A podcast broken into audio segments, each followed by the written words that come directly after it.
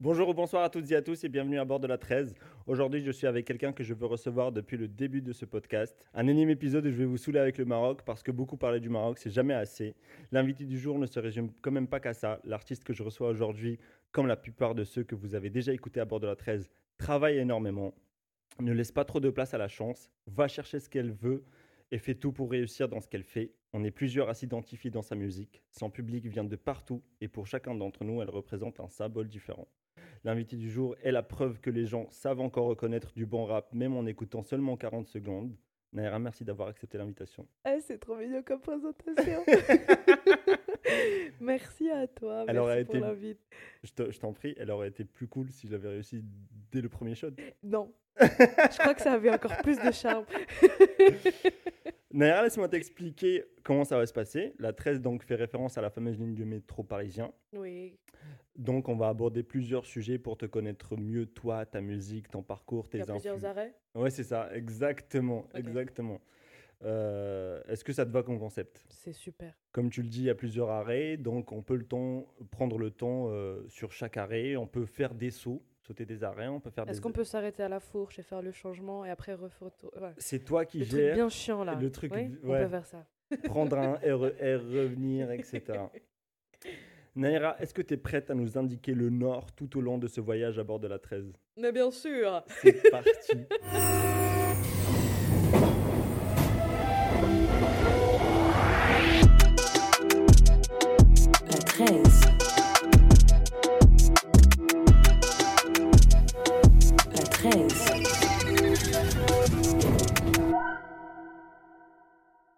Et du coup, euh, le premier arrêt, c'est Casablanca. Oh On- wow. On, va parler de Bentley Blade comme ça c'est fait. Ok.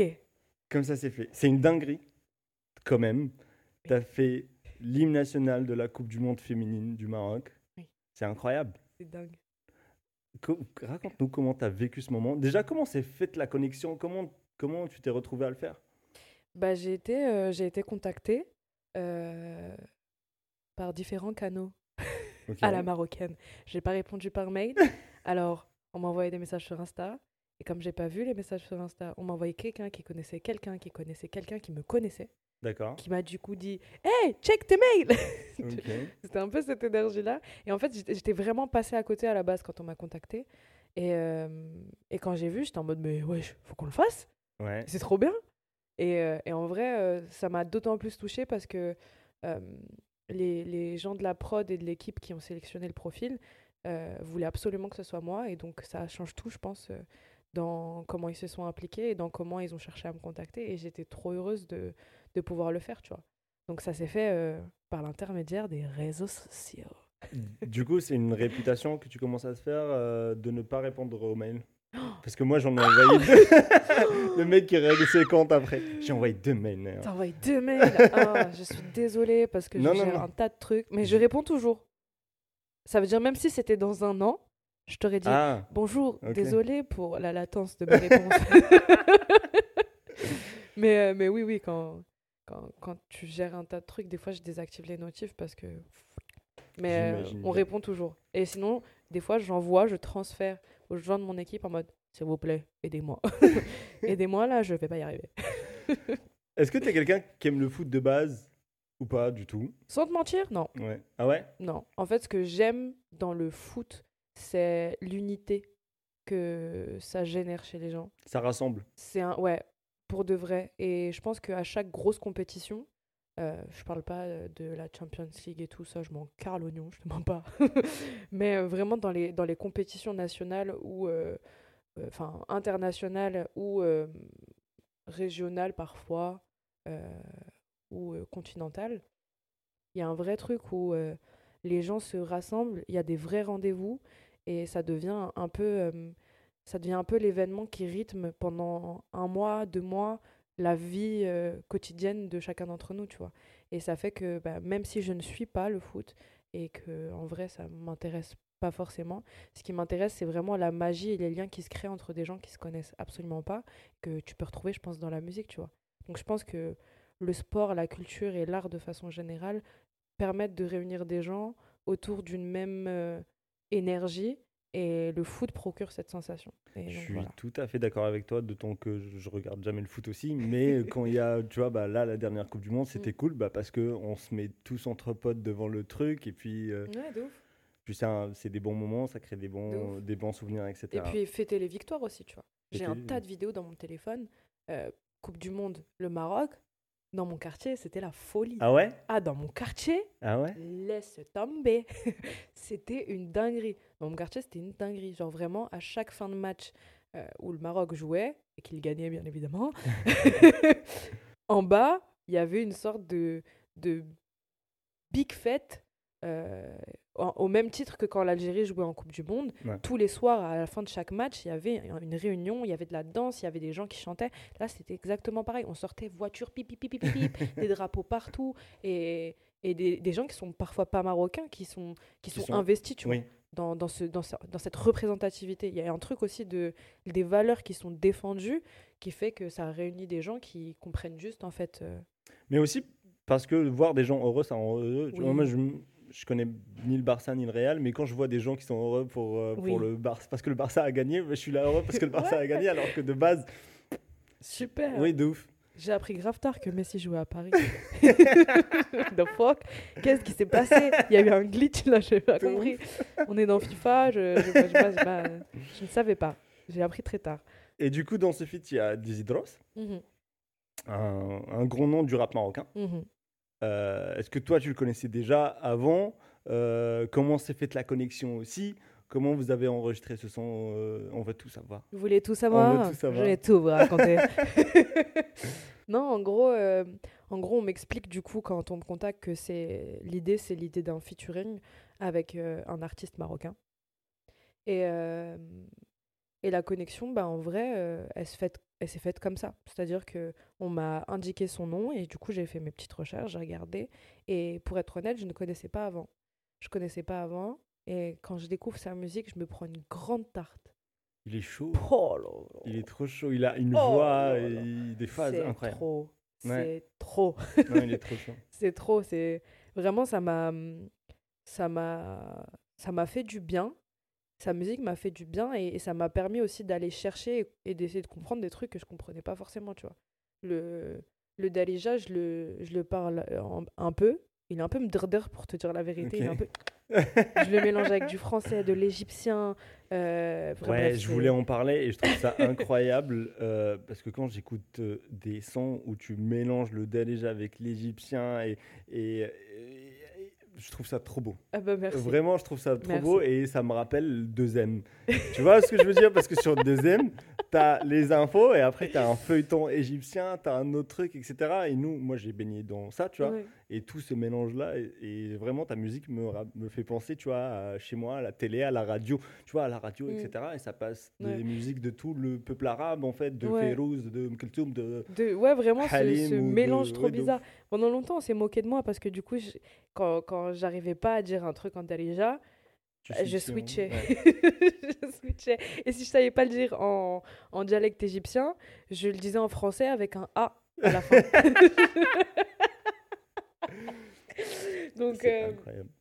le, le- c'était c'était un process, mais on, on s'en parle si tu veux euh, après, de, de, de se réapproprier ce truc-là et de l'accepter et juste Oui. d'assumer en fait. Oui, c'est ce que je suis et je parle comme ça au quotidien, donc euh, autant enfin, l'insérer dans ma musique. Et euh, non, pour revenir sur Dizzy, euh, en vrai, on se contacte euh, par téléphone. Il m'envoie la prod, euh, il m'envoie les premières idées qu'il lui avait. Et, et comme on avait un timing très serré, très limité, on devait enregistrer le, le lendemain directement tourner le clip. Enfin, Ah ouais? Ouais, ouais. Et ça veut dire qu'on on avait préparé le clip sans avoir créé la chanson. Ok, ouais. Enfin, et donc, euh, non, non, bah, on- le feeling, il est tout de suite passé à travers un écran, tu vois. À chaque fois, on avait, euh, parce qu'on avait des obligations respectives à ce moment-là, Oui. euh, on avait toujours genre des laps de temps de 10 minutes de discussion pour se, tout se dire Oui. de façon instantanée et ensuite travailler chacun de notre côté. Mais non, ça s'est fait hyper rapidement, hyper, c'était hyper naturel en fait.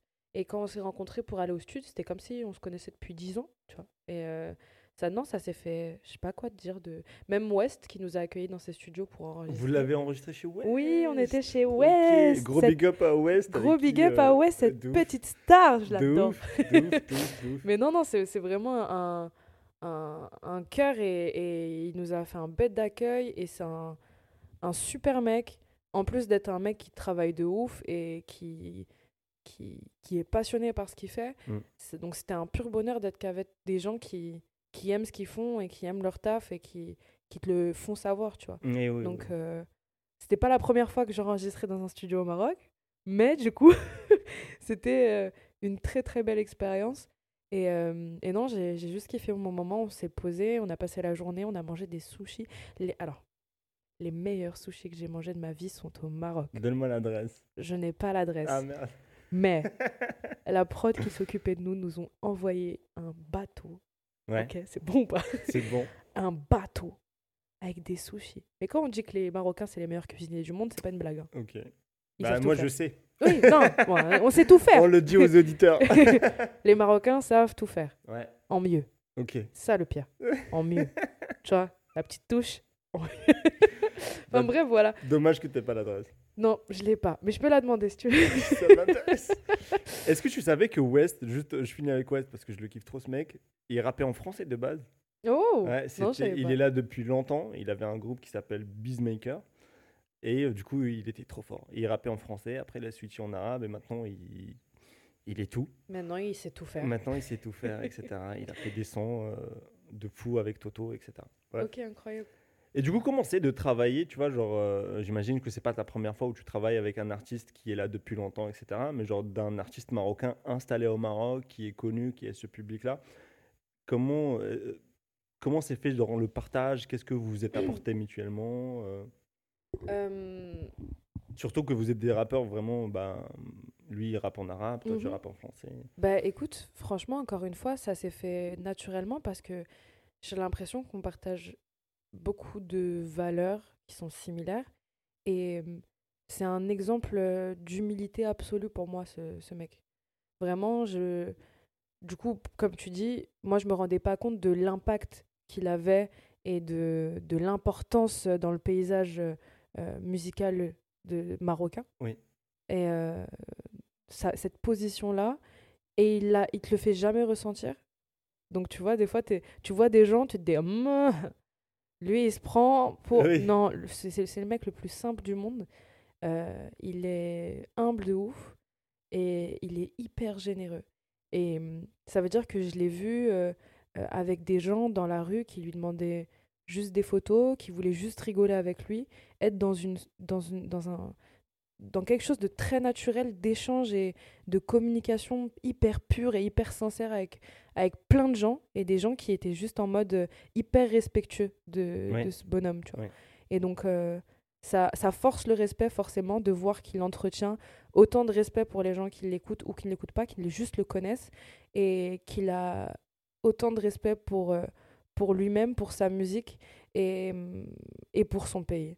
Et vraiment, c'est ça, ça force, encore une fois, je répète, l'inspiration et le respect. Et il a vraiment une aura de, de, de grand, tu vois, de grand ref, de, de tonton, de... Tu sais, t'as envie de t'asseoir et prendre des notes quand il te parle. Parce qu'il dit toujours des trucs hyper pertinents et surtout, c'est une écoute très attentive. Mm. Il, il pose beaucoup de questions, il est très intéressé il- et il cherche toujours à, à comprendre qui tu es et te donner les, les conseils et partager son expérience du mieux qu'il peut. Donc, euh, vraiment, ça- cette rencontre m'a fait beaucoup de bien. Cette rencontre euh, a été importante pour moi. Et, euh, et voilà. Et c'est pour ça que je suis d'autant plus honorée quand je fais la maroquinerie, qu'elle est complète et que je me dis que ce serait peut-être l'occasion de l'inviter et qu'il vient et qu'on partage ce moment ensemble sur scène et que, et que c'est un kiff d'autant plus qui, qui, qui soude encore plus nos liens, tu Oui. vois. Oui, oui. Donc voilà. Qui fait le déplacement, etc. Ouais, Gros big up à Dizzy. gros big up et gros bisous d'amour à Dizzy. Qu'est-ce que ça t'a fait du coup de voir ta tête dans les rues? De- du Maroc c'est mes cousines. Quand elles m'envoient, ouais, euh, tu nous surveilles, clin d'œil, clin d'œil. que je me rends compte de la dinguerie que c'est. Parce qu'au début, moi, je me rends pas compte parce que je suis pas sur place Ouais. quand quand il y a les affichages euh, urbains.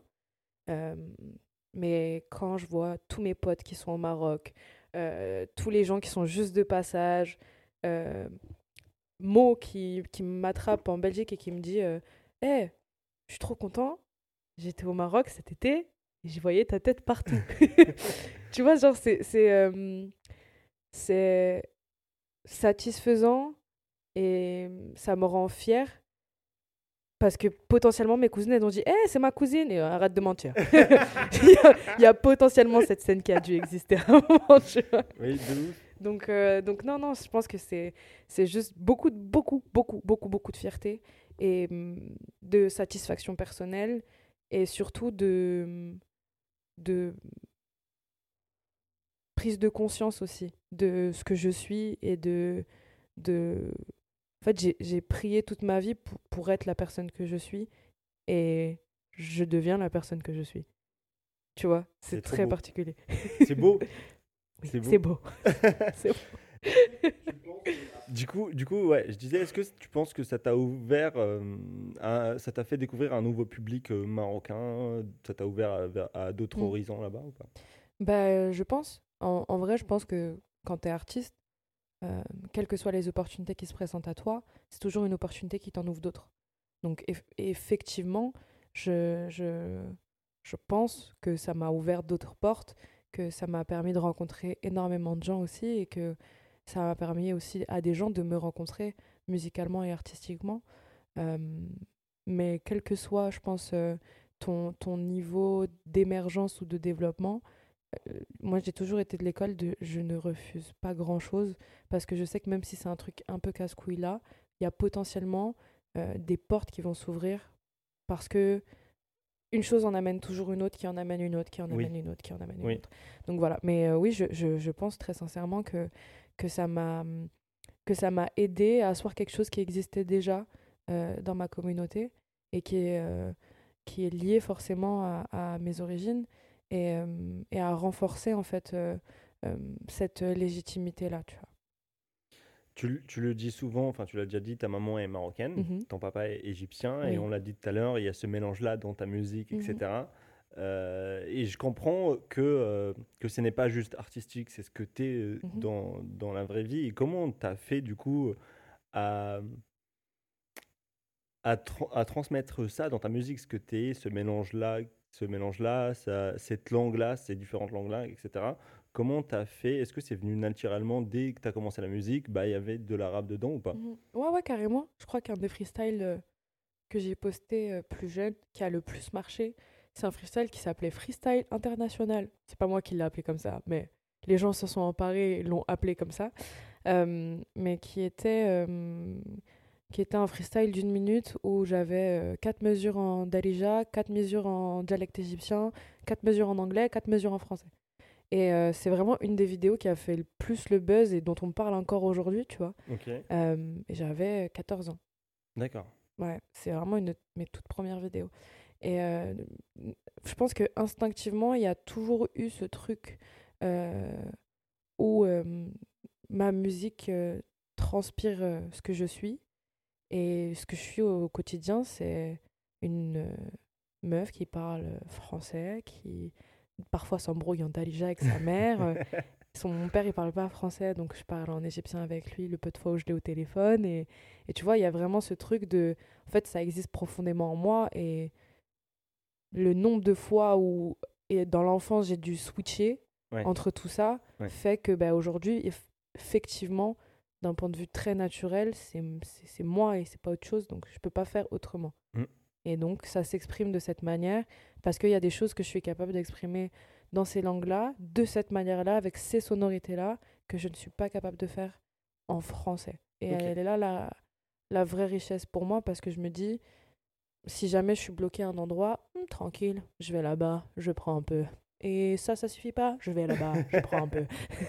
Donc ouais, voilà comment se, se, se crée ce mélange et, euh, et cette, euh, cette volonté, je pense, d'année en année, plus je grandis, pardon, d'année en année, plus je grandis, plus je, plus je m'affirme en tant que, que personne et personnalité, on va dire, et plus euh, il y a ce truc qui est accepté et assumé. Toutes ces choses auxquelles on m'a euh, renvoyé, péjorativement parlant, euh, sont devenues les choses qui sont ma force aujourd'hui et qui me permettent de m'exprimer comme j'ai envie de m'exprimer et de parler de choses comme j'en ai envie comme j'ai envie d'en parler.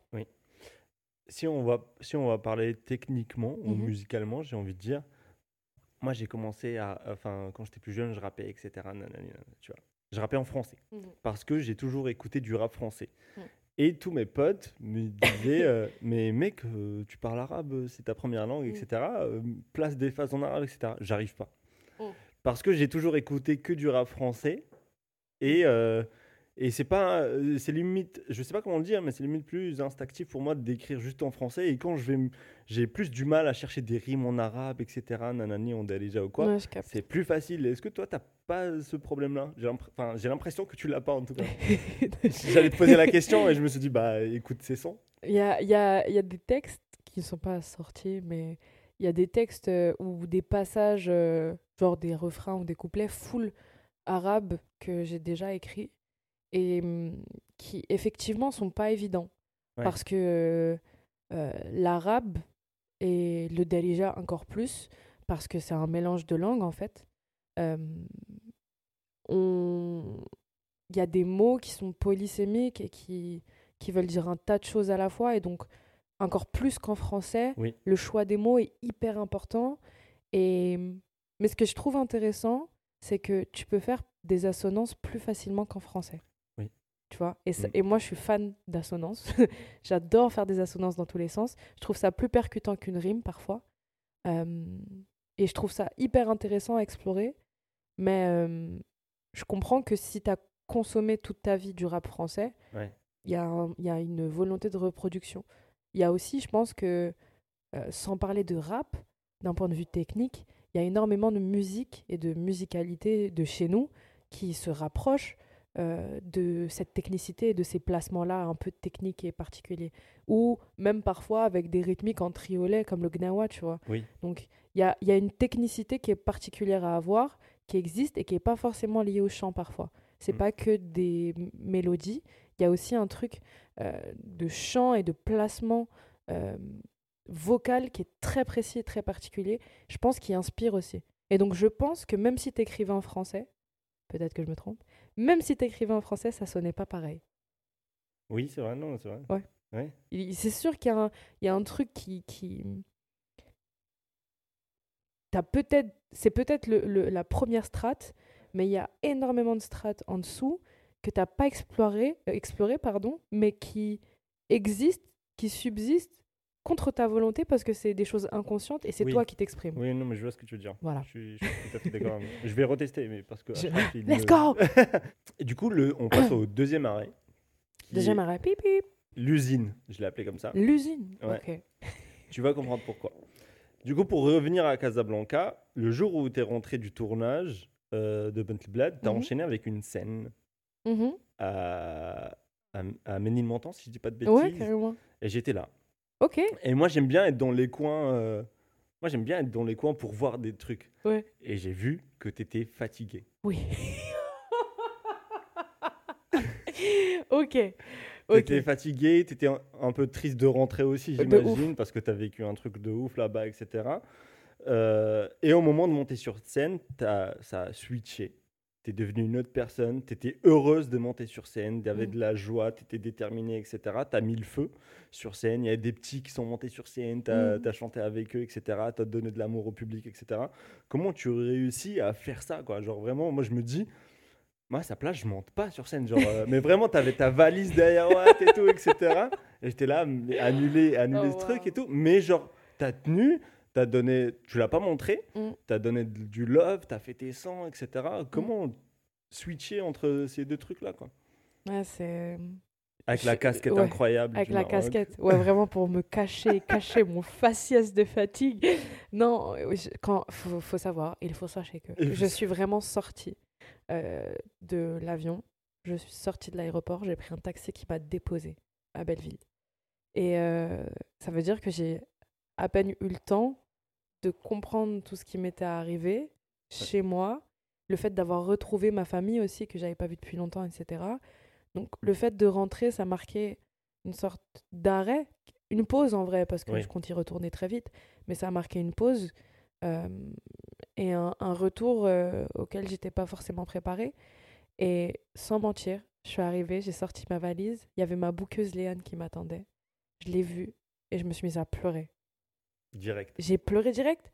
J'ai pleuré parce que, en vrai, j'aurais aimé juste aller voir ma mère, la prendre dans mes bras, lui raconter, Oui. lui expliquer. À ce moment-là, je, je- là, j'avais le seul endroit où je voulais être, c'était auprès de ma famille et Mm. leur raconter en fait euh, tout ce qui m'était arrivé. Et même s'ils avaient suivi, parce qu'on a un groupe familial et tout, genre on- j'envoie plein de vidéos et plein de photos, on s'envoie plein de trucs.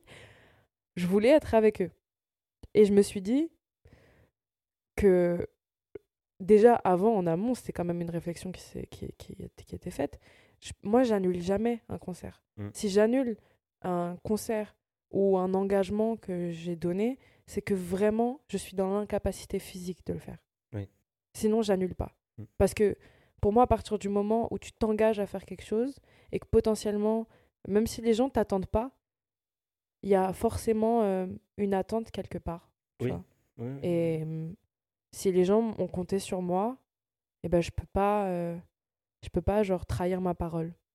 Il y, a un- truc même envers les gens que je connais pas qui- de, de loyauté qui est hyper important. Et donc vraiment je me suis dit, je vais sécher mes larmes, je vais aller boire un café, je vais sourire parce que là je vais passer un moment avec des enfants, avec des gens du quartier, avec des petits papiers, des petites mamies, et on va juste se faire kiffer. Et c'est ça qui compte, c'est le moment présent. Ce qui s'est passé avant, c'est bon, c'est passé. C'est, c'est- ça, y est, ça y est, je suis rentrée, voilà, j'ai passé un super moment, génial, maintenant c'est derrière moi. Maintenant, ce qui compte, c'est de créer des souvenirs, encore. Mm. Et des trucs que je vais pouvoir encore raconter. Donc, à quoi ça sert de monter sur scène si je suis aigrie, si je suis triste? En- c'est, c'est... Je vais, je vais l'être, mais la Mm. manière dont je vais l'utiliser pour nourrir un partage et quelque chose de fort et puissant qui va marquer un temps, c'est ça le plus important. Mm. Donc vraiment, à ce moment-là, je vais juste boire un café, je m'excuse auprès de l'équipe euh, en arrivant, en leur disant que vraiment, j'ai juste pas d'énergie si jamais ils voient qu'il y a des moments où je suis pas trop réceptive, que je rigole pas une blague et tout, c'est pas contre eux. Genre vraiment, j'ai juste besoin d'un moment où je... Oui. Mais euh, quand je monte sur scène, pour moi, c'est c'est un devoir. J'ai une mission, je dois l'accomplir. Et c'est pas un truc robotique. C'est un truc de si je suis pas là maintenant, présentement, avec les gens, ils vont le sentir. Oui, non, mais oui. Et c'est nul.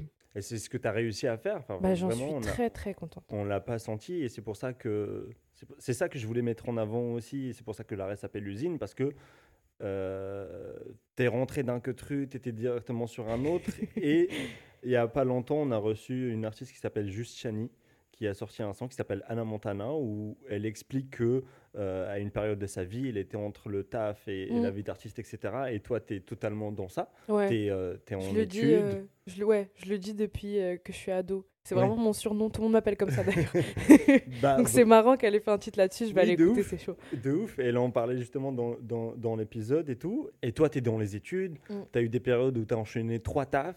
Ouais. En plus de ça, tu jamais lâché la musique, tu Mm. as toujours été dedans, etc. Comment euh, fait croquer la recette? Franchement, euh, je vais jamais euh, fantasmer cette vie-là parce qu'elle est dure en fait. Oui, Tu vois, genre, il y a, y a un truc où. Il y a un vrai truc de sacrifice là-dedans qui est pas à prendre à la légère. Parce que quand tu es dans un truc où, euh, comme tu le disais, moi j'enchaînais trois tafs. Donc, je taffais dans un restaurant. Ensuite, j'avais une mission d'intérim le soir au Stade de, de France. Et quand je finissais le Stade de France, et ben, je rentrais chez moi. Mais le lendemain, à 5 h du matin, je devais me lever parce que je devais faire du street marketing et donner des magazines dans le métro. Enfin, tu vois, des Ok, trucs un peu à la con comme Mm. ça qui en fait euh, t'empêchent de vivre. Tu vois Ça veut dire que, ouais, certes, j'ai j'ai fait un peu d'argent, mais c'était même pas de l'argent pour vivre, c'était de l'argent pour survivre, alors que je faisais un tas de trucs. Euh, et en plus de ça, il y avait les études. Donc, fallait que je sois attentive, que je note mes cours, que je les retienne, que j'ai des bonnes notes, parce que je sais ce que j'ai envie de faire et j'ai pas. Enfin, je suis pas là parce que par Oui, défaut. oui. J'ai choisi mes études, Mm. j'ai payé, donc euh, je vais le faire. Euh, Il y a, il y a aussi ce truc de la musique, ok, mais il faut que je trouve du temps pour en faire. Enfin, tu vois, donc il y a vraiment une, vraie organisation de vie, tout est timé. Sauf que du coup, bah, il y a énormément de choses que tu sacrifies. Et encore aujourd'hui, il y a, plein de choses que je sacrifie parce que euh, du coup, mes, mes, mes interactions avec les gens sont plus limitées. euh, ma vie sociale est plus limitée. Avec tes proches aussi, euh, j'imagine. Bien sûr. enfin, Plus tu taffes, plus tu fais de choses, plus- Ouais. moins tu as le temps euh, Ouais. à consacrer euh, à ton entourage. Mais du coup, en fait, moi, le téléphone, pour moi, c'est source d'anxiété. Donc, je ne vis pas euh, à travers mon téléphone. Mes proches savent que moi et le téléphone, ça fait mille. Donc déjà, ça, ça fait le tri. Tous les gens qui étaient pas cordés avec ça et qui pensaient que notre vie et notre relation se basaient sur des échanges euh, euh, virtuels, Virtuel, ouais. ciao, bye bye, ils sont partis d'eux-mêmes. Super. Mais du coup, je, dans mon emploi du temps, dans ce que je m'organise, euh, dans ce que j'organise dans ma journée, dans mon planning, etc., il y a des moments, il y a des temps importants que je m'accorde. Et mon temps personnel, c'est le temps que j'accorde à ma famille. Donc en fait, ma mère, elle habite à 15 minutes de chez moi. Je finis ma journée. J'ai rien à faire le soir. Je vais chez ma mère. J'appelle ma soeur. J'appelle mon frère. Euh, Il y a vraiment ce truc de. Il y a des, des personnes dans mon entourage qui, qui, ne, qui sont importantes.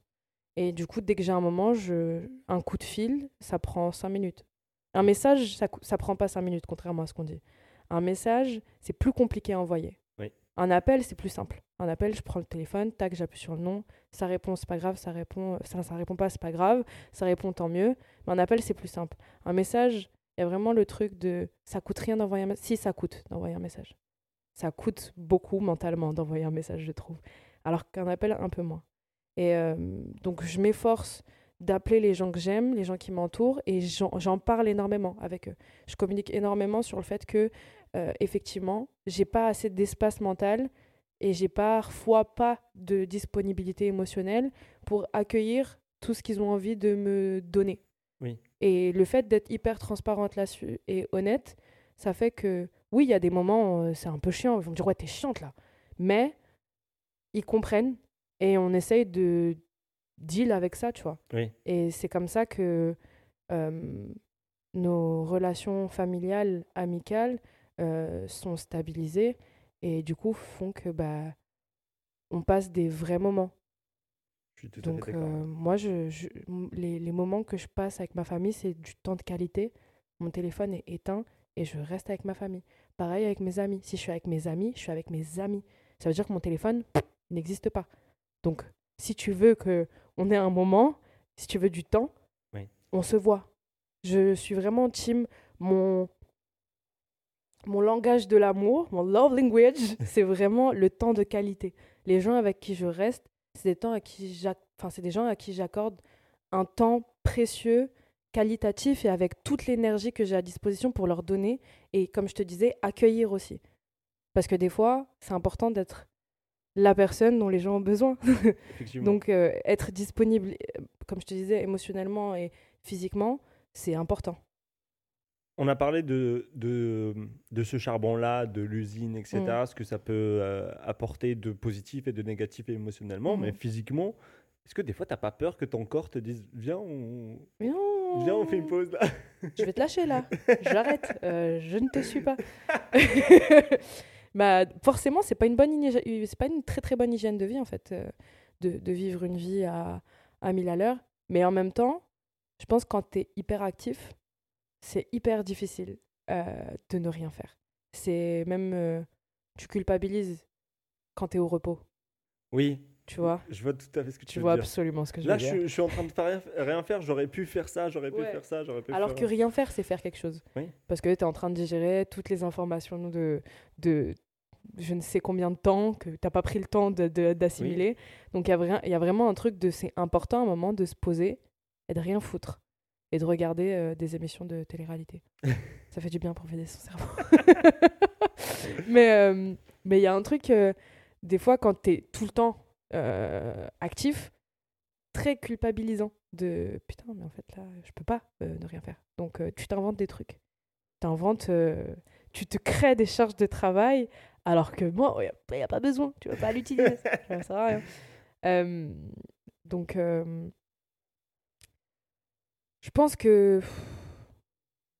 C'était quoi la question de base? Parce que je vais toujours dans tous Est-ce les que ton sens. corps, des fois, te dit Ouais. pas, euh, Je pense que oui, c'est hyper important de s'accorder du temps à soi parce que, euh, effectivement, quand tu n'es pas assez rechargé physiquement, tu peux rien donner aux gens autour de toi. Et, et ton corps, oui, te lâche à des moments. Euh, Des fois aussi, tu as l'impression de, de mouliner dans le vide, quoi. euh, ouais, de ouf. Quand, quand ton corps De ouf, De ouf. Mais euh, moi, personnellement, pour être honnête, il y a vraiment des moments où mon corps, il me dit euh, non, non. Mais j'ai appris à gérer ces crises. j'apprends à gérer ces crises et j'apprends à, j'apprends à, à, à gérer cette anxiété. J'apprends à gérer ces moments de paralysie, en fait. Ouais. Où vraiment, dans ma tête, il y a un milliard de trucs qui se passent où je me dis, OK, faut que je fasse ça, faut que je fasse ci, faut que je fasse ça. Et mon corps ne bouge pas. Parce que vraiment, la quantité d'informations que je m'impose est tellement énorme que ça me paralyse. Euh, j'apprends à le gérer. Et, euh, et j'apprends à, à en faire euh, quelque chose de bon Oui. pour moi et Oui, pour oui. les gens qui m'entourent. Parce que j'ai pas envie que ça, ça impacte ma vie au quotidien et surtout, surtout la vie des autres. T'as un- t'as un- on a parlé de la scène tout à l'heure rapidement. Tu as un public derrière toi qui te suit beaucoup. Tu leur donnes de l'amour, ils te le rendent bien, j'ai l'impression. Comment tu vis par exemple le moment à la Maroquinerie où tu as énormément de personnes qui sont venues avec le même trait que toi sur le menton? Alors, Ça montre à quel point ta musique vraiment, euh, elle, elle touche énormément de gens et plein de gens s'identifient à elle et à toi aussi en Mm. tant qu'artiste. Je trouve ça trop beau. ouais, c'était beau. C'était beau. Après, il y avait des gens qui avaient déjà, euh, qui avaient déjà, qui étaient venus volontairement avec ce, ce tatou sur le menton. Et ce qu'on a fait aussi, c'est que euh, j'ai envoyé ma meilleure amie Sarah dans la file pour proposer aux jeunes filles qui le voulaient, ou aux femmes qui le voulaient, euh, de euh, représenter un tatou de leur choix. Mm. Euh, donc ça pouvait être un trait là, un trait sur le truc. Tout le monde a choisi le trait sur le menton, avec, euh, pour celles qui ne savaient pas, toute l'explication qui allait derrière. Parce que l'idée, c'est pas, euh, c'est pas de faire, c'est pas, c'est pas décoratif en fait. Ce- cette symbolique du tatouage que je porte, elle est pas décorative, elle est pas seulement dans un but artistique. euh, elle est là pour exprimer des choses et parler d'un héritage culturel qui est hyper important. Et donc forcément, toutes les explications vont avec Oui. euh, un tatouage que tu portes parce que c'est pas pour rigoler, c'est pas, euh, enfin c'est pas un truc, euh, voilà. Donc l'idée c'était vraiment de, de créer un moment de réappropriation pour toutes. Euh, et euh, pour celles qui le voulaient et qui d'autant plus n'ont jamais osé, Oui. c'était vraiment l'occasion et l'endroit d'être euh, euh, dans cette safe space qu'on a réussi à créer tous ensemble, de revendiquer en fait leur matrimoine. Et, et donc c'était hyper beau à voir et hyper émouvant. C'était un, un moment où tu étais soudé avec ton public, quoi. Vous, Mm. vous, vous faisiez qu'un. Hum, c'était trop beau. en parlant de la scène, est-ce que tu peux nous dire comment tu la prépares? Comment toi tu te prépares à monter sur scène, etc.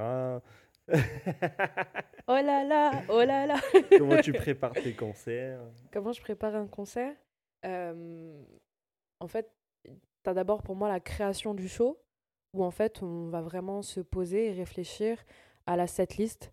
Donc, comment on raconte l'histoire, pourquoi on la raconte de cette manière-là? En fait, c'est vraiment la narration. Mm. Euh, Pour ceux qui ne savent pas ce que c'est qu'une setlist, c'est euh, la liste des sons que tu joues sur scène, enfin le premier, le deuxième, etc. ouais, c'est exactement ça. Euh, oui, donc on choisit l'ordre des oui, titres. oui et- voilà. Alors, Et l'idée, c'est vraiment de, de faire une sélection aussi, parce que c'est pas tous les titres que tu peux jouer. oui. bah oui. Donc, il y a vraiment, tu prends un axe, et donc dans cet axe-là, de, la- du message que tu as envie de transmettre et de ce que tu as envie de raconter, donc il y a des choix à faire, il y a un ordre à choisir, et donc il y a vraiment toute cette préparation-là d'abord. Ensuite, il y a la préparation scénographique, donc vraiment le moment où tout ce qu'on a écrit de façon théorique prend vie et on s'entraîne. Euh, Il y a les édits aussi à faire pour chaque titre. Donc, euh, il y a pour l'occasion, là, sur ce show-là, c'est c'est Doudou qui nous a aidé à, à organiser tout ça. Et euh, qui, avec tous les stems, a édité chaque titre. Et en fait, c'était un vrai échange parce que c'est une autre partie de l'artistique où euh, tu prends des sons qui existent déjà et tu essayes de les améliorer pour que sur scène, ils aient une autre vie. Mm. Donc forcément, il y a des choix de rythmiques différentes, des choix euh, de mise en avant d'éléments de chansons qui sont différentes. Il y a des fins différentes, il y a Mm. des ponts différents et il y a des éléments supplémentaires que tu dois rajouter. Donc tout ça, ça se réfléchit et ça se réfléchit forcément en faisant. Donc tu as forcément au minima deux jours de résidence pour ça, euh, même si c'est très peu. Nous, on n'avait pas beaucoup de temps, on a eu deux jours. Mais en vrai, l'idéal, c'est une semaine où vraiment tu assimiles un maximum euh, le show, où toutes les équipes sont au clair. Mais ce qui était cool, c'est qu'on avait tous taffé en amont un peu. Cécile à la lumière, elle avait déjà préparé tous ses plans de feu. Euh, Ellie, on se connaît depuis longtemps, donc il savait plus ou moins. Et surtout, on a vraiment beaucoup, beaucoup testé euh, pendant la résidence quelques trucs. Euh, et après, l'idée, c'est que on a eu deux jours, certes, mais au plus les shows avancent, au plus le set il est Il est- complètement maîtrisé Mm. et au plus c'est fluide, quoi. Mais déjà, je trouve qu'on est pas mal. Et du coup, bah, je dis aux auditeurs de prendre la place pour la cigale parce que Oui. ça va être encore plus près. et encore, la cigale, l'ambition, c'est d'avoir un nouveau show encore. ok. Oh La lila Est-ce qu'il y a des choses aujourd'hui que tu as gardées euh, de ce que tu as, ce que as pu euh, expérimenter ou apprendre euh, au sein de la Zebrock? Le tremplin Zebrock? Ouais. Ouais, ouais, ouais, c'est hyper intéressant que tu en parles. Parce que pour moi, je pense que vraiment toute cette conscience de l'importance de la construction d'un show est arrivée au moment de- du tremplin. Oui. C'est-à-dire que l'importance en fait euh, de construire un show, euh, l'impact que ça va avoir sur les gens, leur perception, etc. C'est à ce moment-là que j'apprends tout ça parce que c'est un, tremplin qui dure en vrai un an à peu près. Et donc, tu as une sorte de suivi, d'accompagnement avec des modules que tu choisis en groupe et en individuel. Et ensuite, euh, il y a une sorte de finale où il y a trois lauréats, ou deux lauréats, je ne sais plus.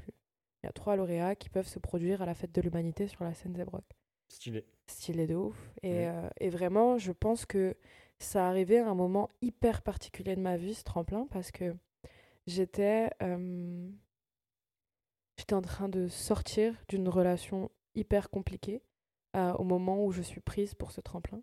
D'accord. Et entre le moment où je quitte mon, mon ex complètement fêlé du crâne et le moment où je monte sur scène pour la finale, je ne suis pas la même personne.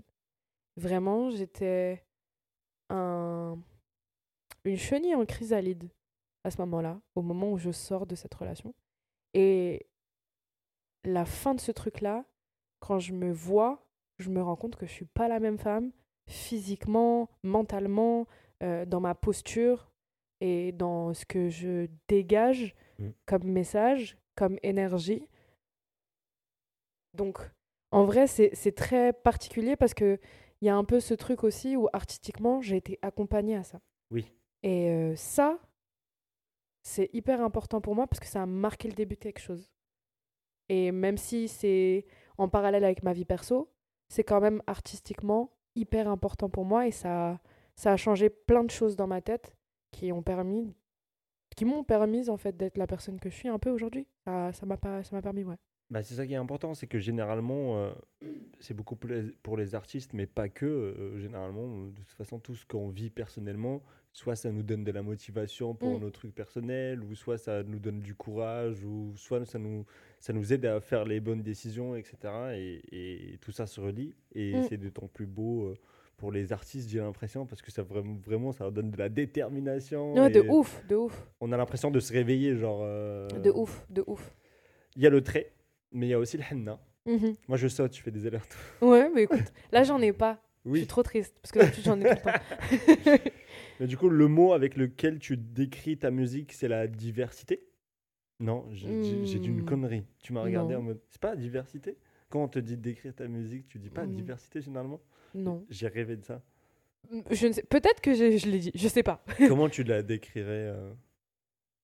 Bizarre.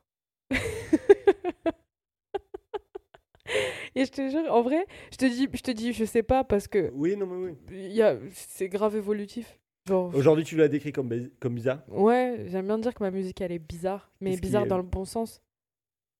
Tu vois, genre en gros, C'est-à-dire c'est-à-dire euh, les gens que tu trouvais bizarres quand tu étais au collège ou au lycée, euh, en primaire, euh, il y a toujours le bizarre du coin. Mais le bizarre du coin, c'est le mec le plus c'est un crack en fait. le mec bizarre ou la meuf bizarre que Ouais. personne calcule et avec qui personne veut traîner, c'est celui qui est le plus en avance. et donc je dirais, Ok. ma musique est bizarre. Mais je sais pas pourquoi, du coup, moi, je voyais ce truc de, de diversité-là. Je Mm. vais, je vais peut-être l'expliquer tout seul. C'est que euh, j'ai l'impression qu'il y a plein de gens euh, à, à qui tu, tu donnes de la force et euh, de la confiance. Et ta musique donne envie de- d'assumer ce qu'on représente en tant que personne. Qu'on soit arabe, qu'on soit une femme, un homme, etc. etc. et d'assumer notre diversité. Et j'ai l'impression que c'est quelque chose que, qui se traduit, euh, j'ai envie de dire, quand on écoute euh, tes sons. Dans un son, Mm. par exemple, comme Zmegria, tu Mm. vois, bah, tu vois, genre en mode. euh, juste moi, en tant qu'arabe, tu vois, ça me fait quelque chose. J'imagine pour une femme arabe Mm. encore plus, etc. Et c'est de, de là où ça m'est venu. Je sais pas Bah, ce je, que- je pense que je pense que ça, ça c'est un des mots qui ressort le plus. Je Ouais. pense qu'au-delà même de, de diversité et tout ce que tu dis me fait hyper plaisir parce que du coup, je me dis bah ouais en fait ça résonne et ça a un vrai impact et Mm. j'en suis trop heureuse et trop fière. Mais le mot qui ressort pour moi dans ce que tu dis, au-delà de diversité, c'est acceptation. Tu vois, Oui, c'est assumer et accepter qui on est et arrêter de vouloir rentrer dans des cases et rentrer dans des carcans et juste accepter que bah en fait on rentre pas dans cette case et c'est ok.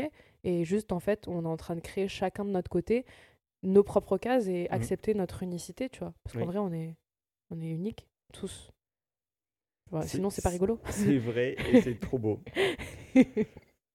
Euh, T'as commencé la musique avec euh, Ed Sheeran oui en faisant de la guitare. oui c'est bien renseigné T'as repris Thug Life de la Crime. ouais Euh, T'as fait des covers de l'artiste. ouais Euh, t'as travaillé avec aujourd'hui, plus, enfin plus tard, t'as travaillé avec des producteurs comme Khalil, qui bosse Mhm. avec Tiff, euh, featuring avec Dizzy Dross, on l'a dit, avec Stavo, avec Turi. Euh, et même comment toi, t'as été construite, euh, genre en mode, tu le dis souvent, euh, t'as grandi, il y avait du Abdel Halim, il y avait Mm. du Ferouz, etc. etc. C'est quoi de, de, de baigner dans tout ça, d'avoir toutes ces influences, etc. J'imagine qu'il n'y a que du bon là-dedans. Mhm.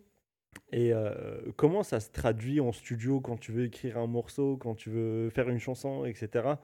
Comment tous ces influences se traduisent dans, la moment de créa- Mm. dans, le moment, dans les moments de création pardon? Bah, c'est trop marrant que tu évoques les feats parce que je pense que du coup, ça résume euh, tout. Oui, ça résume tout. Je peux poser avec un mec comme Stavo, comme je peux poser avec un mec comme Turi, comme je peux poser avec un mec comme Dizzy.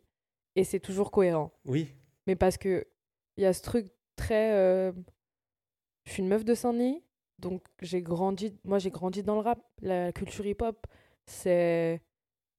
C'est la culture dans laquelle j'ai baigné. Chez moi, on a toujours écouté de la musique arabe. Je dis arabe au sens très large, oui. mais je veux dire nord-africaine même. Euh, ça, ça a toujours fait partie, euh, ça a toujours rythmé ma vie en fait.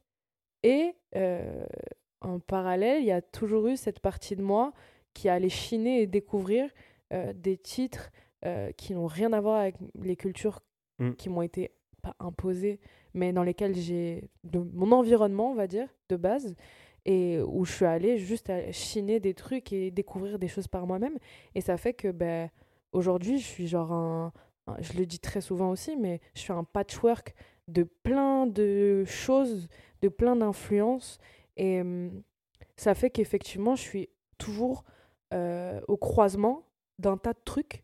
Et c'est pour ça que parfois, j'ai l'impression que les gens n'arrivent pas à identifier ou se posent la question de mais en fait, euh, elle est de quelle famille artistique celle-là? Je comprends pas. Et moi, je, On je- me l'a je- dit, on me l'a dit il n'y a pas plus loin que jeudi dernier, je crois. Mhm. On parlait de toi avec quelqu'un que je ne citerai pas. Mhm. et qui me dit euh, et, je, et je lui dis ouais mais euh, franchement Naira sa musique vraiment il y a de tout et c'est ça qui est incroyable il y a des références rebeux etc mais la personne m'a dit ouais mais moi elle me perd des fois sur ces références que je Mhm. n'ai pas tu vois Mhm. et en mode je vais tomber sur un son je vais grave kiffer en écoutant un autre ça va pas parler parce qu'il y a des références qui naturellement moi Mhm. va pas parler etc est-ce que ça c'est quelque chose qui te fait peur, que tu calcules, pas du tout? Ouais, pas du tout.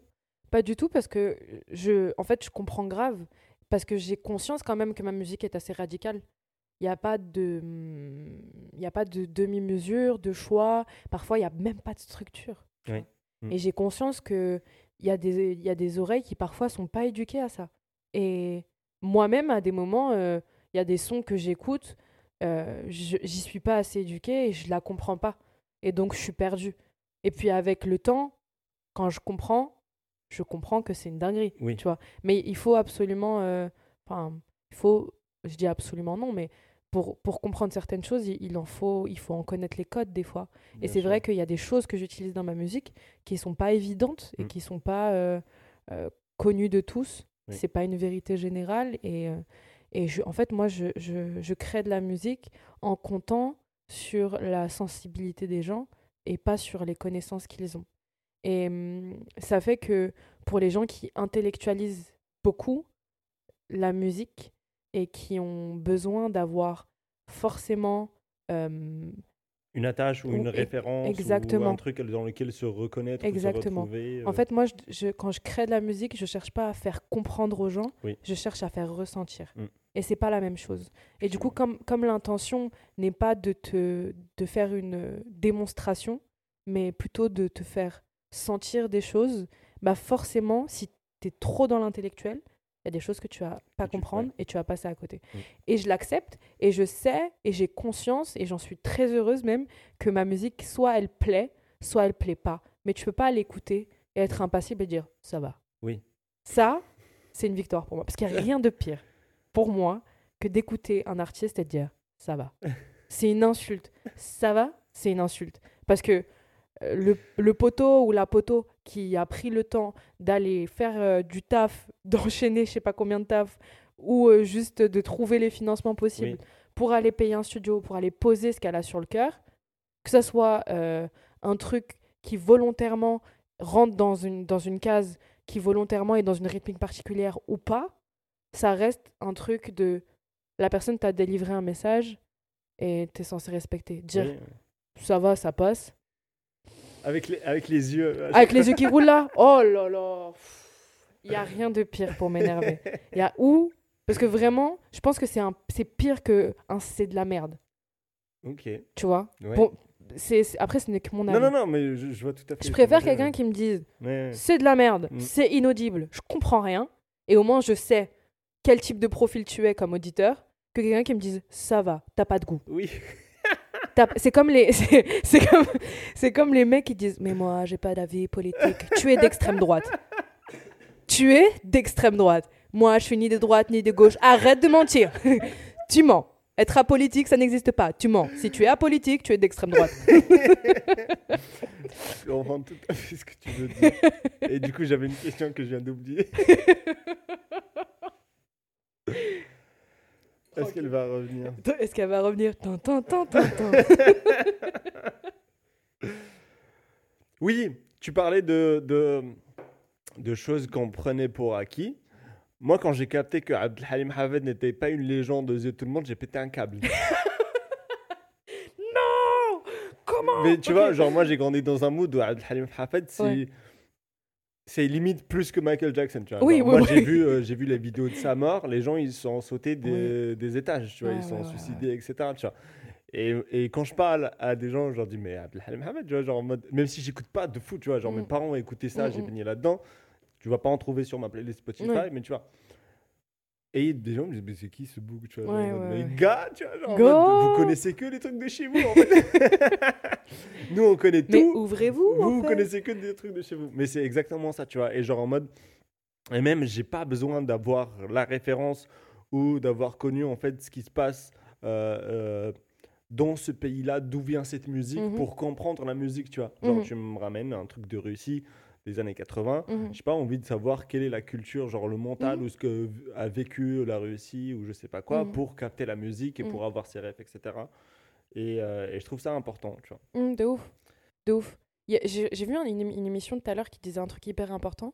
Euh, C'était sur euh, euh, le MAG de la santé, un truc sur France 5.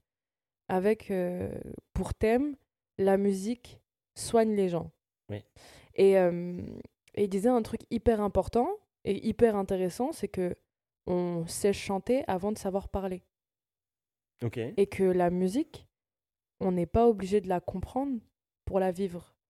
Et qu'elle permet de rassembler des gens et de créer les liens entre les gens, quel que soit euh, ce qu'ils sont, en fait.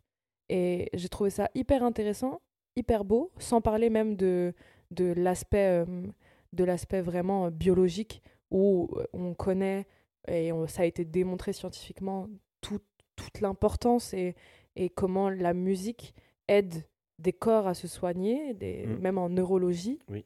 Euh, vraiment ce truc de t'es pas obligé de comprendre enfin ce que je suis en train de raconter pour comprendre et ben j'ai trouvé ça incroyable que les premières communautés d'hommes euh, se sont rassemblés et du coup ont survécu à la nature pas parce qu'ils savaient parler mais parce qu'il y avait des chants the fuck? The fuck? Tu vois Et, c'est et- et là, tu dis logique. Tu vois, quand Oui. tu sais ça, tu dis bah oui. mais oui logique grave. mais grave logique. Grave. Grave. En fait, ce que ça éveille en nous, Ouais. ce que ça hum, suscite, encore une fois, comme je te disais tout à l'heure, c'est pas la partie intellectuelle.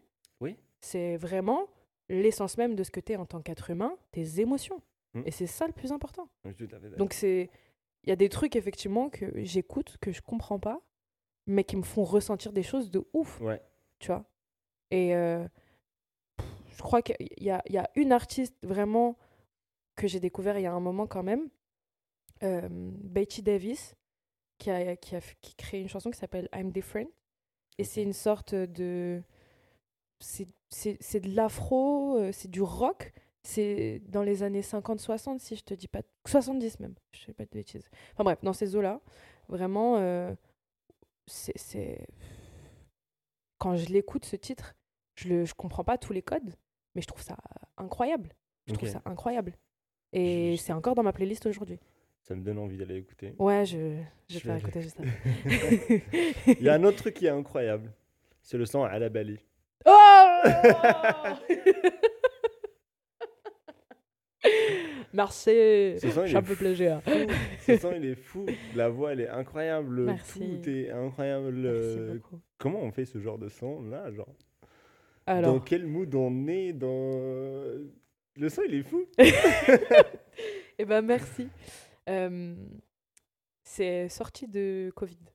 Ok. Sortie de Covid, on organise un séminaire euh, avec mon producteur. On se dit, vas-y, euh, on, on ramène que des gens qu'on kiffe. Et euh, c'est à ce moment-là que je rencontre Massine. Massine, qui est un artiste euh, euh, bruxellois, marocain, qui est un putain d'instrumentiste, qui est un putain de chanteur. Il sait tout faire. Et euh, il y a une connexion humaine de ouf qui se fait. Et hum, justement, ce rapport à nos origines et à la manière dont on a envie de le mettre en avant dans, dans nos musiques respectives, euh, ça vient tout de suite comme discussion. Et, euh, et en fait, on- il avait sa guitare, il était en train de jouer. Je te jure que j'ai encore des vidéos de ça. hein. il était juste en train de jouer et instinctivement, il y a des premières notes qui viennent. Et ça part. Et à partir de là, le lendemain, je suis venue avec un texte en fait. Ok. Le lendemain, je suis venue avec un texte. On avait juste enregistré la guitare. Je suis venue avec un texte et j'ai dit, en fait, il faut rien de plus. Il faut rien de plus. Et la première version, il y avait des harmonies sur le refrain avec des. Tu vois, ça. Et en fait, non, il y avait besoin de rien. Il y avait besoin juste de la guitare, de ma sincérité, de ma voix. Ouais. Et ça s'est fait comme ça. C'est ça qui fait la magie de ce son. Ouais, je pense que ouais. Je pense que c'est cette connexion, cette, euh, cet amour et ce respect pour les musiques qu'on a écout- écoutées euh, mutuellement et l'amour qu'on a pour la musique, tous les deux. Et vraiment, lui, à la guitare, il y a un truc qui se passe et qu'il arrive à créer, qui m'inspire, qui me touche et qui me fait sortir ces notes et ce texte. Incroyable. Mm. Je vais aller écouter aussi. Massine Est-ce que tu es quelqu'un qui écrit beaucoup, qui est toujours là à chercher les, euh, les phases, à noter sur son téléphone euh, Tu sais, quand tu fais autre chose, ah tiens, un petit punchline, un petit truc et tout Ou pas du tout? Ou genre, tu es plus. Quand euh, enfin tu dédies un temps à ça, tu dis là, on va, Mm. on va écrire. Bah, J'écris tout le temps, mais pas forcément pour, euh, dans, un but artistique. J'ai un tas de textes que j'ai écrits, ou des trucs, des notes, des idées, des, enfin, Oui. tu vois, des, que j'ai jamais réemployé ou réutilisé. Euh, parce que je, je trouve qu'en studio, quand, surtout quand tu crées avec quelqu'un, euh, il y a l'idée de capturer un moment, une émotion, et ça peut pas se faire si tu viens avec quelque chose qui existe déjà. Après, tu peux le réinvestir, je pense. euh, il y, a les- y a les prémices du truc, es en train de- Oui. et tu te dis, oh, la phrase que j'ai écrite dans le métro en 2021, elle passerait bien. Mais c'est une phrase sur, euh, sur un 16 mesures, quoi. Mm. Et c'est juste parce que ça correspond au mood et tout. Pour t'aider et ça donne du boost. Mais partir d'un texte qui existe déjà, que tu as écrit sur une autre prod, un jour random, ou euh, un texte que tu as écrit sans instru euh, parce que tu étais inspiré et que tu avais juste besoin de cracher un truc, Oui. je, je trouve que c'est très compliqué et il y a des textes qui sont voués à vivre dans tes carnets et dans ton téléphone et pas ailleurs. Et c'est important aussi de savoir euh, les garder pour soi parce que des fois tu te dis oh ouais je suis trop content j'ai écrit un truc hyper perso euh, je pense que je ne suis plus pudique avec ces éléments de ma vie et en fait pas du tout. Et quand ça se verbalise que tu es derrière un micro que tu le poses et que tu l'écoutes ça te rend hyper mal à l'aise. Donc l'idée c'est juste de quand enfin ça c'est mon école et après on a tous des façons de travailler qui sont complètement différentes. Il y a des gens qui vont dire moi j'écris mes textes avant parce que quand j'arrive en studio il faut que je rentabilise. Je suis pas de cette école là Et puis il y a aussi le, le truc de l'inspiration. tu Oui. vois, Elle vient toujours. Elle vient pas toujours quand on a besoin et des fois elle peut te venir euh, partout. Effectivement. Euh, Du coup, il y a des gens qui. Effectivement, et c'est et vrai que c'est- faut préciser que c'est un luxe de pouvoir euh, se dire bah non en fait moi j'écris en studio parce qu'au début quand je commençais moi je fallait que j'ai tout prêt parce que j'ai pris deux heures et que mes deux heures Oui. au bout de deux heures faut que mon texte il soit- enfin, faut que le son soit posé hein. J'arrive, je débite et je dis Ouais. au revoir. je tout, tout, tout, tout, tout, tout, et je, je m'en vais. Mais euh, quand, quand tu as le luxe d'être entouré de compositeurs et que tu es dans une salle dédiée pour Oui. ça, pour créer, bah, faut, faut en profiter. Et Mm. même si un texte ne vient pas maintenant, il faut quand même exprimer l'émotion et, et essayer des choses. Et effectivement, il n'y a pas tout qui va sortir Ouais. t'es pas dans une enfin je, je, je, je parle pour moi et je pense que énormément d'artistes sont dans cette démarche là on n'est pas dans un dans une volonté de rendement en fait de surproductivité on juste faut, faut faire du titre donc faut écrire plein de textes en amont pour débiter débiter débiter pour sortir un EP par semaine et euh, niquer l'algorithme euh, sur Spotify et super et t'as des en fait on s'en tape un rein on s'en tape un rein faire des streams ça remplit pas des salles donc euh, juste autant se faire kiffer faire de la musique de qualité avec des gens que t'aimes et être le plus authentique et le plus honnête dans ce que tu as envie de transmettre. C'est tout. C'est tout. Il y a un truc que tu viens de dire. euh, faire des streams, ça remplit pas des salles. Mm. J'en déduis que tu préfères euh, la scène au studio. Oui. Mais j'en Je déduis. suis que- trop un génie en fait. Pourquoi? Parce qu'il y a le public en, euh, en face de toi, parce Mm. que tu as trop d'énergie, parce que... Non, parce que, en fait, enfin, oui, déjà, premièrement, effectivement. Euh, Il y a une volonté pour moi absolue de rencontrer les gens pour de vrai et hum, de connecter avec eux parce que le lien physique vaudra toujours plus qu'un lien virtuel. Oui. Tu vois? Euh, Parce que je retiens plus quelque chose que j'ai vécu physiquement qu'un truc que j'ai vécu sur Internet. Oui, non, mais... Si Mm. je retenais toutes les vidéos que je voyais passer sur TikTok, j'aurais le cerveau en saturation, euh, vider le stockage, euh, formater la carte SD. Je- Alors que les moments un peu fous que j'ai vécu dans la rue, Mm. de façon random, Mm. c'est des trucs que j'ai retenus parce que j'étais là physiquement. Tu vois, je l'ai vécu ce moment. C'est pas un truc que j'ai vu sur TikTok. Et c'est tout aussi drôle. et euh, non, donc, euh, premièrement, effectivement, il y a ce truc très important pour moi de, de vivre des moments avec les gens, de partager et de, de vivre quelque chose ensemble à un moment qui n'existera nulle part ailleurs. Et même si on vit autre chose, ce sera autre chose, ce sera pas le même moment.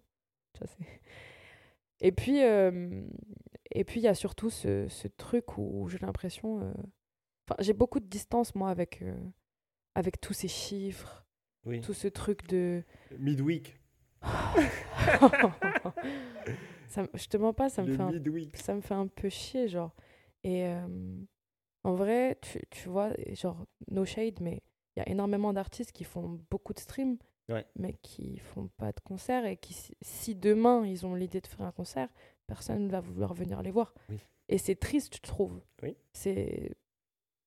Enfin, c'est triste pour ceux qui ont envie de faire de la scène. Il y a des artistes qui assument le choix de moi, je fais juste de la musique, je fais mes streams, super, j'ai pas envie de voir les gens. Et ça, c'est super pour eux parce que du coup, ils ont tout niqué. Mais quand tu es un artiste, tu dis Hum, là, j'ai fait plein de streams, c'est super, je suis une superstar, je vais aller faire des scènes, je vais aller faire des concerts et que tu remplis pas, Ouais. c'est hyper frustrant. Ça, Et pour moi, il y a, y a un artiste qui, pour moi, a vraiment renversé ce truc de ouais, euh, la corrélation entre stream égale tu remplis des, des, tu remplis des, des salles. C'est Makala. Oui. Makala, euh, son nombre euh, d'auditeurs mensuels, c'est pas le même euh, que, qu'un Nino, même s'il n'y a rien à voir. Oui, c'est pas le même que des gens qui, dire, qui ouais. ont cette, cette volonté, le potentiel de pouvoir le faire, remplir des grosses salles. Et lui, il est capable de le faire. Ouais. Lui, je suppose que si demain il annonce un Olympia, il le remplit normal. Normal. Normal, il le remplit. Donc, euh, Ou quelqu'un comme Luigi aussi. euh, Carrément. carrément, en fait, c'est- pour moi, c'est toutes ces personnes qui ont compris que c'était une course de fond, que c'était un marathon, que c'était sur le long terme et que ta musique, elle n'est pas à destination euh, de, de... En fait, t'es pas là pour nourrir Ouais, un ouais, ouais. algorithme et te faire manger. T'as capté? Tu nourris le feed pour qu'il te mange. Je suis rappeuse des fois de temps en temps. Non, mais Mais- oui, tout à fait. Et... Mais malheureusement, il y a. Enfin, moi, ce qui me fait un peu de la peine, c'est les petits là qui commencent et qui n'ont pas eu le temps de se poser toutes ces questions et qui, pour eux, ont vu Mhm. bah, un tel faire ça et du Mhm. coup, qui font des raccourcis rapides dans leur Oui. tête. Et, et c'est ça qui est dommage. ça mais c'est pour ça que c'est hyper important qu'il y ait des contre-exemples. Bah, comme Luigi, par exemple, Ouais, t'en ouais. parles. Mm. Euh, mais Foufoune Palace, pour moi, c'est vraiment dans la manière dont ils ont pensé leur modèle économique, etc., qui est hyper intéressante, Mm. qui est pour moi sincère et pure, et qui, qui font qu'ils méritent d'être là où ils sont aujourd'hui, Oui. tu vois. Clairement. Et je suis trop fière d'eux et trop contente pour Mm. eux parce que c'est comme ça qu'on fait de la musique et qu'on vit de sa musique. Exactement. Et vraiment, si tu as envie de vivre ta musique en pensant que c'est sur le dos des gens et en considérant pas que c'est une communauté et que tu es en train de créer quelque chose de beaucoup plus solide, mais en fait, ça sert à rien.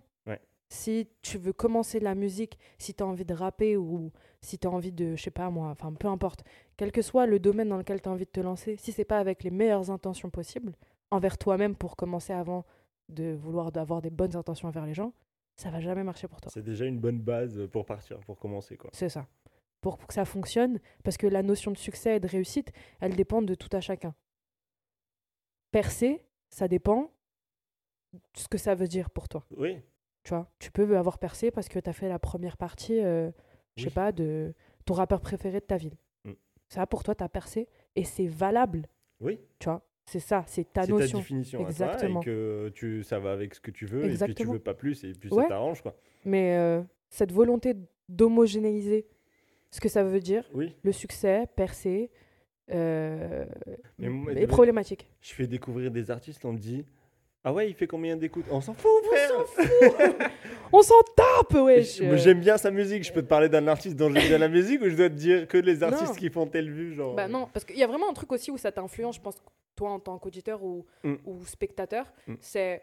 euh, je pense que ça arrive aussi, tu sais, sur les, les contenus vidéo, genre random, sans même parler de musique ou de contenu artistique. Genre quand tu vas regarder une vidéo, tu vas rigoler. Si tu vois qu'il n'y a pas beaucoup de likes, tu vas arrêter de rigoler. C'est chaud ça. Tu vois ce que je veux dire Ouais, oui, oui. Il y a un truc aussi qui t'influence dans la popularité de quelque chose. Est-ce que ce que j'écoute est vraiment qualitatif? Ouais. Ou est-ce qu'il est populaire? Il y a cette Oui, question aussi à se poser, oui, tu vois. non, mais ouais, je suis, d'accord. Mais c'est pour ça, moi je suis vraiment contre ça, où genre même des fois je dis à des potes, euh, venez on va voir un film, Mm. attends je vois combien il a d'étoiles. Mais on s'en fout, tu sais, genre en mode... euh, On s'en tape, on n'a ouais, pas la même de- sensibilité. Ouais, Peut-être que Jean-Michel, il a pas aimé, mais que toi, tu as, tu as adoré.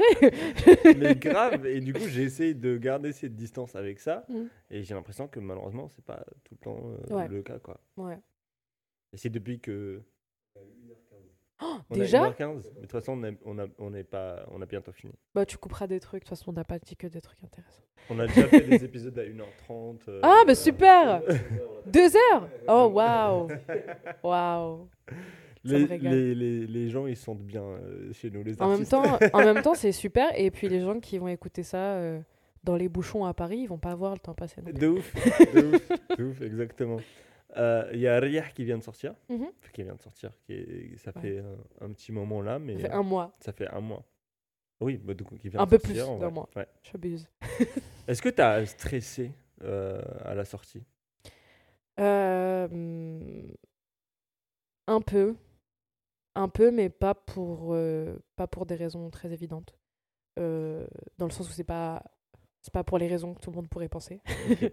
mais euh, ça m'a fait stresser parce qu'il y avait énormément de choses à gérer qu'on est tout seul.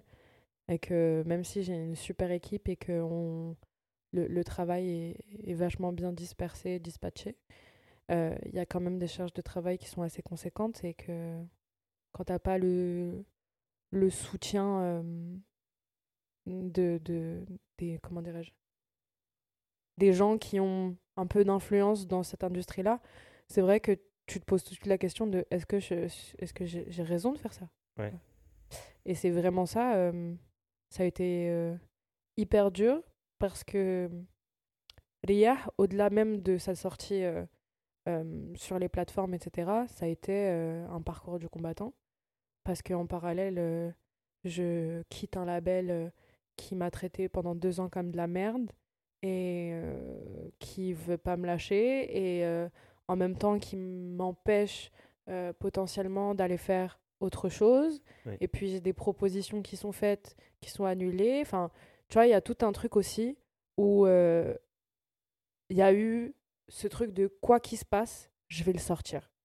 Qu'on me suive ou qu'on me suive pas, je vais le sortir. Donc pour moi, ça a été vraiment pas un stress de Ah, je sais pas comment. Oui. Non, c'était vraiment un stress de ok, quoi qu'il se passe, dans ma tête, je suis toute seule. Quoi qu'il se passe, je compte sur personne et je vais pas attendre de quoi que ce soit. Comme je l'ai jamais fait, je vais continuer à être dans cette dynamique-là. Sauf que là, c'est mon bébé. Et donc, je vais le défendre comme je veux le défendre et je suis libre de le défendre comme j'en ai envie. Donc, euh, le projet est sorti sur TuneCore. on l'a sorti tout seul. Les visuels, on s'est débrouillé pour les faire tout seul avec Alex Signot. Tout est autoproduit. Le clip, il n'y a pas un euro qui a été mis euh, euh, de la part euh, de qui que ce soit, contrairement à des gens qui pourraient penser qu'il y a du budget de ouf. C'est vraiment des gens impliqués, euh, des gens qui ont été payés ce qu'ils ont demandé, mais qui, qui ont compris les enjeux et qui ont compris l'amour et la passion qui existait autour de ce projet et qui nous ont accompagnés, les gens dans la technique pendant le tournage, les gens à la 3D, euh, euh, Alex Signot qui s'est méga investi. Euh, Il y a Julie à qui je veux faire un gros SO et un gros big up parce que Julie, qui bosse chez YouTube euh, Musique, euh, nous a permis d'obtenir une petite subvention pour pouvoir nous, nous aider un peu sur, sur les visuels. C'est symbolique, mais pour moi, ça représente énormément. Et ça nous a permis de débloquer pas mal de choses. Et on se débrouille que comme ça, avec des gens qui humainement comprennent et ont envie de nous aider. Si tu commences à me demander je sais pas quoi, je j'ai rien pour toi, mon ref. Mais euh, je mets toujours un point d'honneur à hum, respecter et à toujours être reconnaissante envers les gens qui s'investissent parce que il y a aucun intérêt, tu vois. Et si tu as un intérêt, tu sors. tu traînes pas avec nous. C'est vrai que tu as déjà parlé de- des conditions dans lesquelles ce projet s'est fait euh, sur, sur tes réseaux. Mhm. Euh, C'était quelque chose d'important pour toi de partager avec ton public, de, Ouais. de, de, de le montrer. euh, le, le mot qui me vient, c'est genre le mal que tu t'es donné toi et ton Ouais. équipe à le faire. Ouais, ouais. C'était important. euh, Ouais. Non, ça- franchement, sans te mentir, ça a été hyper dur. Même mentalement, ça a été hyper Ah ouais dur. Et, euh, et c'est une victoire pour moi d'avoir sorti ce projet. Et de l'avoir sorti euh, tout seul, sans l'aide de personne, en allant au bout de nos idées, Sans concession. sans concession.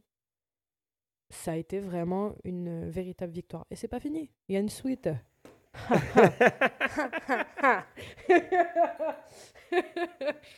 Vous croyez à la fin de Billy, là, le mec qui jette sa clope, c'est pourquoi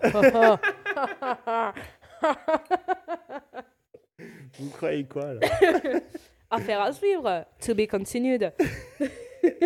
Mais en fait, on a parlé un peu, mais j'allais te poser, euh, ça veut dire à quel point tu tu- tu t'es impliqué dans ta dans la création du, du, du projet, dans les clips, dans, l'image, dans le son, etc. euh, À quel point tu, tu donnes tes idées ou Mm. sans, sans, Mm. sans dire les imposer, mais genre, Oui. à, quel moins, à quel point tu as été impliqué avec les équipes sur ce, sur ce projet-là? Alors, je suis dans, je suis dans une volonté euh, collaborative parce que tous les gens avec qui je travaille, pour moi, sont des artistes. Et du coup, je les considère et je les traite comme j'aimerais m- être traité en tant qu'artiste. Donc, quand je collabore avec des artistes, euh, euh, des compositeurs ou, euh, ou des gens dans le visuel, je les considère premièrement comme mon égal. C'est mes égaux, c'est Mm. des collègues avec qui on est en train de créer quelque chose d'artistique. Et donc, il est important pour moi que ça se voit que c'est eux et pas moi. Parce que c'est pas que moi. Oui. Tu vois, c'est. euh, je suis allée voir euh, l'exposition entre Warhol et Basquiat euh, euh, que j'ai trouvé euh, humainement bizarre, mais artistiquement hyper intéressante parce que du coup, il y avait une sorte de de- d'espace pour chacun d'eux dans chaque œuvre, mais en même temps quelque chose d'unique que seuls eux deux pouvaient créer. Tu vois ce que je veux dire? Et c'est un peu cette volonté-là, je pense, artistique, de se laisser l'espace dans, tout, dans toutes les strates, de, de, dans, dans toutes les étapes de production d'une musique ou d'un projet, euh, Euh, de se laisser chacun l'espace, mais en même temps de créer quelque chose d'unique qui correspond à ce qu'on est, nous deux. Et euh, donc moi, je partage beaucoup de choses. Je partage mes idées, mes références, j'accueille. Et puis l'idée, c'est ensemble de trier, de voir ce qui marche, ce qui fonctionne, ce qui un fonctionne pas, et comment on peut ouais. faire, ouais, comment on peut créer un nouveau bébé. Genre, euh, tu vois, comment, comment on fait pour que hum, nos volontés respectives cohabitent et soient assez solides pour perdurer dans le temps. Et c'est pour ça qu'avec Lenny, ça marche. Sur euh, mais ça fait deux ans qu'on travaille ensemble. Et ce projet, c'est le fruit en fait de deux ans de collaboration, d'essais, euh, d'expérimentation, euh, de disputes, de rigolades, de pleurs. Euh, c'est vraiment la première concrétisation de tout ce lien qu'on a réussi à créer et donc le début d'une suite très longue, Inch'Allah. Euh, Inch'Allah. et Alexinho, pareil, ça fait des années qu'on se connaît. On a bossé une fois ensemble sur mon premier clip, mais on avait tous les deux pas trop d'identité, euh, ni musicale, ni visuelle. On avait juste un petit budget. On s'était dit, on va taffer ensemble. Et sept ans après, on se retrouve avec tous les deux des personnalités, des identités artistiques hyper affirmées, avec la volonté de combiner justement ces, ces deux personnalités fortes pour en faire quelque chose d'encore plus gros. Et Billy est né comme ça. Ok. Voilà. Trop beau. On arrive bientôt à la fin de ce voyage. Non Et euh, juste, avant, euh, juste avant de finir, j'aimerais que tu te demander de, si tu peux nous recommander trois artistes. Trois artistes. Oui. Allez, je vais recommander mes copines. Euh, premier artiste, euh, je vais recommander Asma. Asma qui a sorti un titre il n'y a pas longtemps qui s'appelle Body Call. Euh, Asma, c'est un carrefour entre. euh, elle est au carrefour entre, entre le RB, la soul, euh, la musique arabe et le RB. D'accord. Je l'ai déjà dit. Oui. J'ai déjà dit RB. Mais bon, RB x2, parce que ça prend beaucoup de place. C'est vraiment une, une chanteuse d'RB incroyable. Euh, vraiment, je te ferai écouter le titre, il est incroyable. Et allez streamer, c'est trop bien. Poli coco coco, c'est trop bien. Il y a de l'afro aussi, c'est génial, j'adore. Tu le vends bien. Hum, Angie, Ok. Angie, Angie chérie, Gigi chérie. Incroyable, elle a sorti un projet qui s'appelle L'Amoroso, Ok. référence à Gigi L'Amoroso et Dalida. ok. Euh, c'est un, un putain de projet avec euh, une histoire qui se tient du début à la fin, où elle parle d'une relation amoureuse, ou deux relations amoureuses de façon générale, d'elle qui elle est, et qui est hyper euh, beau. Pareil, c'est du RB, du rap. Elle est rap pour le coup, et elle kick sévère. Du rap euh, et franchement ça envoie. Ça envoie de ouf. Il y a des trucs très euh, très touchants et des trucs sur lesquels tu peux danser et twerker ok. donc c'est super c'est génial et elle a sorti euh, d'ailleurs un, un projet récemment avec Lazuli qui s'appelle. Angelina Azouli. Avec. euh, Et je l'ai vu passer. Ouais. Je l'ai vu passer, mais j'ai pas écouté. Ouais. Je vais aller écouter. Ouais, mais il faut écouter Angie. Angie, c'est le futur. Et ma dernière copine. Ok. Ruthie, pareil, pour euh, t'expliquer un peu, euh, pour moi, c'est le futur aussi du RB. Euh, elle, elle est au carrefour de la soul, euh, de la bossa, un peu. Ça fonctionne très très bien, la bossa sur elle. Gospel. et non, c'est puissant, c'est beau, c'est bien fait. Elle a une voix de ouf. Et voilà, mes super copines. Ok, bah, je te remercie énormément. D'ailleurs, on arrive au terminus. Je te remercie. Terminus Malakoff Je te remercie énormément. Merci à toi. Et euh, je te souhaite tout le bonheur du monde. Et euh, tout ce que tu souhaites toi aussi. Merci beaucoup. Et euh, je remercie les éditeurs qui ont écouté cet épisode. Et je vous dis à très vite, à très bientôt. À très bientôt